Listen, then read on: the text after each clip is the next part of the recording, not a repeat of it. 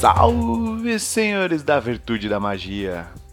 E essa quaresma não acaba nunca, meu Deus do céu. E para dar aquela espantada no tédio no vazio do existir, a gente sempre está inventando alguma coisa nova que venha, no caso, a ser este produto, que na verdade é uma versão em áudio de um texto de um site de podcast. Olha que loucura, hein? Você pega uma galera que trabalha com áudio, faz um podcast, aí você tira daquela limada, tira todas aquelas viajadas maluca, você tem um texto de análise. Aí você pega esse texto e joga ele para uma versão áudio de novo. A gente tá brincando com a loucura mesmo, né? Essa ideia foi uma ideia da Lily que ela deu há um tempo atrás e falou assim: "Ah, será? Por que não, né?" Mas pensando bem, é uma ideia meio louca, né, cara? Tipo tirar leite da vaca é, aí você desidrata o leite, transforma em pó e vende para as pessoas para elas colocarem água e transformar em leite de novo. É uma loucura, né? Isso nunca vai dar certo. A pauta de hoje é uma discussão sobre uma característica presente em alguns jogos que é tão marcante que nos dá condições de usá-la como critério para a criação de um conjunto de games que compartilham da mesma. Hoje vamos falar de jogos top-down. Aqueles jogos que você vê com a câmera de cima, não se preocupe com o nome de jogo, vai estar tá tudo na, na, na, versão texto do arquivo, vocês podem ver as fotos que a gente separou, os, os screenshots, as listas. Então, só vem comigo. Está no ar! Está no ar! O Bora pro Flipper! Uma iniciativa Fliperama de Boteco.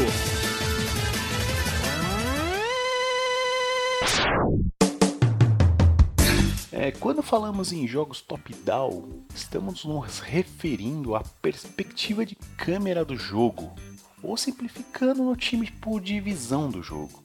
Alguns autores e desenvolvedores podem ainda tratar essa perspectiva top-down de visão como Bird Eyes, Overworld, God View, Overhead View, Helicopter View.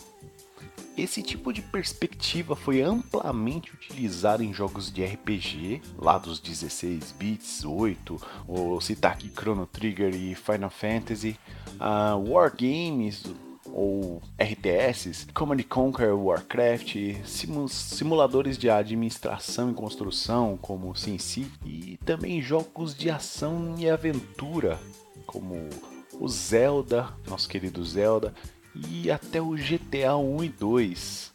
Sim, senhores, antes do San Andreas, antes do GTA 3, os GTAs tinham visão top-down.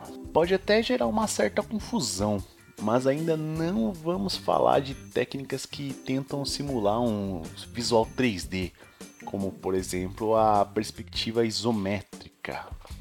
A gente está abordando a visão aérea simples e puramente. Numa rápida pesquisa na internet, o nome Space War vem para provar que a abordagem top-down é uma das percussoras da história dos videogames do intervalo, veja lá, de 1961 a 1962, um grupo de desenvolvedores do MIT, o Instituto de Tecnologia de Massachusetts, bolou um conceito e construiu um game que simulava uma batalha entre duas naves com lançadores de torpedo e uma representação de espaço sideral astronomicamente precisa. Veja você estava aí o nosso primeiro top-down shooter. Esse tipo de jogos perdurou até a quinta geração dos videogames e teve um revival na onda dos indies, como Hotline Miami, que é um shooter, The Binding of Isaac, que é outro shooter, e o Children of Morta, que é um RPG de ação. Até os arcades, nossos queridos fliperamas, tiveram títulos com essa perspectiva, como lá atrás, se você for pensar no Pac-Man, que o labirinto é uma visão de cima, teve o Rally X, que era um jogo top-down com carrinhos de corrida, e trazendo um pouquinho mais para frente, é, falamos aqui de Gunsmoke e temos também o Shock Troopers da SNK, que é um, que é um jogo muito bom.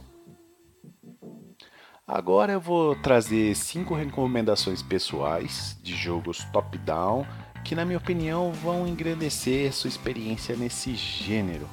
E também eu gostaria de pedir que cada um que lê esse artigo, que escutar esse áudio, deixe a sua contribuição lá e para a gente transformar esse, a, esse artigo num, num grande repositório de indicações para quem quiser, para futuros leitores, para quem quiser conhecer mais do gênero. E vamos extrapolar um pouco, vai. Se tiver rapidão, assim, umas 10 indicações, a gente grava um Drops com as indicações da galera. Vamos lá? Eu vou centrar minha lista inicial é, mais puxada para o gênero de aventura, mas sintam-se livres para recomendar qualquer vertente do top-down. É, na minha opinião, são jogos que resistiram bem ao tempo, ou seja, continuam muito agradáveis de se jogar.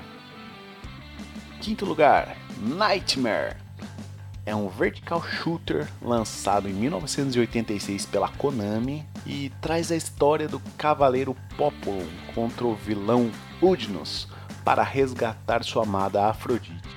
O gameplay é baseado em cenários com rolagem vertical automática, em que o cavaleiro deve atirar flechas nos inimigos e desviar de obstáculos. Power-ups como invencibilidade temporária, escudos, congelamento de tempo e também um sistema de melhoria de tiros estão presentes nesse jogo. Para a época, os gráficos foram surpreendentes e como um dos games mais sofisticados do MSX, ao lado de Nemesis e Penguin Adventure. É, além do MSX, o jogo teve um port para DOS e está presente uma coletânea chamada Konami Antiques MSX Collection para Saturn e PlayStation. Existe uma versão Gold também para MSX 2 e eu vi alguma coisa de um remake rodando pela internet. Não sei se foi lançado, se ficou bom, precisa dar uma olhadinha. Quarto lugar, Valkyrie no Descenso para PC Engine. É um action adventure com elementos de plataforma e um leve toque de RPG lançado em 1989 pela Namco. Narra a história de Valkyrie em uma jornada a um item mítico chamado Semente de Ouro, na Fonte do Norte para restabelecer os campos de cultivo da Terra de Chandra. A jornada é dificultada pelo antagonista Camus, também quer a semente dourada para escravizar todos os habitantes da Terra Marvel. A jogabilidade envolve derrotar inimigos e coletar ouro para comprar feitiços e armas mágicas nas lojas.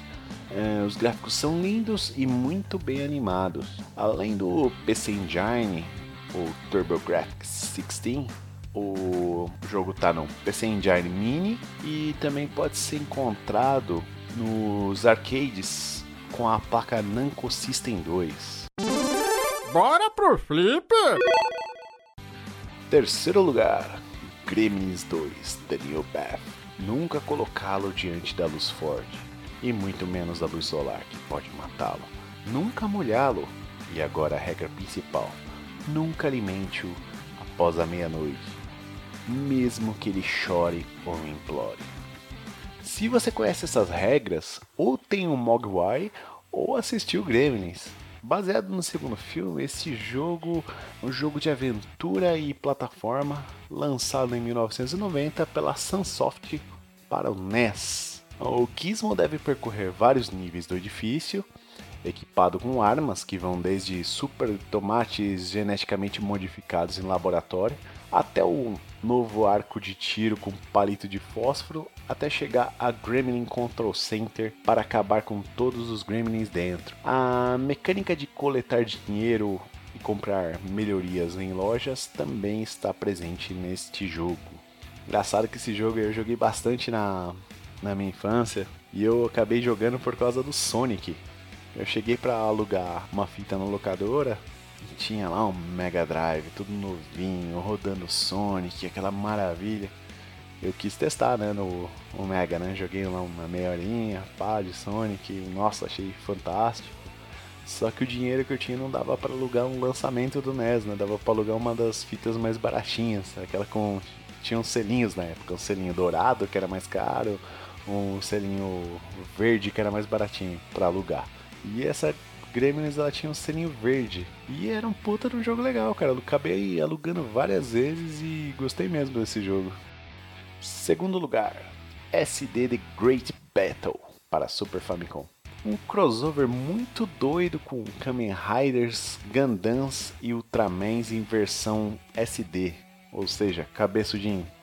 No shooter com elementos de plataforma e aventura lançado em 1991 pela Banpresto para Super Famicom. Neste primeiro game, nos traz uma missão de resgate em que o Kamen Rider 1, Ultraman e o RX-78-2 Gundam devem localizar os desaparecidos membros do primeiro time formado por Kamen Rider V3, Ultraman Taro e Knight Gundam, que partiram em defesa da Terra depois de uma falha no sistema de controle de clima que acabou acordando vários monstros adormecidos. Cada membro que você resgata vira um personagem jogável. Esse jogo está disponível apenas para o Super Famicom.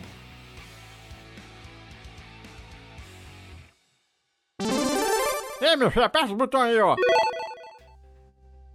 E em primeiro lugar, estamos falando de Fireman de 1994 para Super NES e Fireman 2 de 1995 para PlayStation.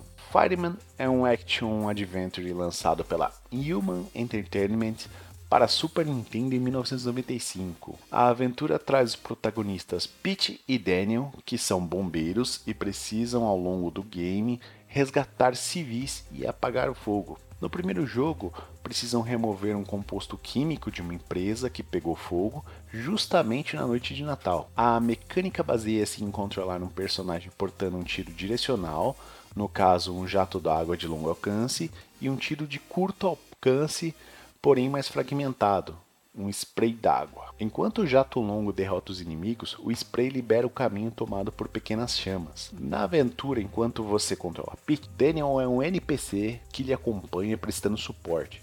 Infelizmente não há opção de dois jogadores aí, mas o segundo jogo corrige essa falha ou limitação, que é o Fireman 2 para PlayStation de 1995. Talvez não tenha se falado muito desse jogo para Super Nintendo, pois ele não foi lançado na região dos Estados Unidos. Consequentemente, talvez não tenha chego pra gente.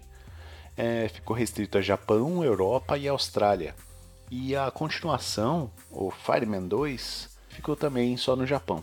Bom, pessoal, espero que vocês tenham gostado desse listão super rápido, falando do, um pouquinho aí de top-down adventures. É, espero comentários se vocês conhecem alguma coisa, se vocês já jogaram esses jogos. Quero recomendações de vocês. E se rolar legal isso aqui, a gente vai fazer um drops com a participação da galera aí, com todas as sugestões. Grande abraço e até a próxima!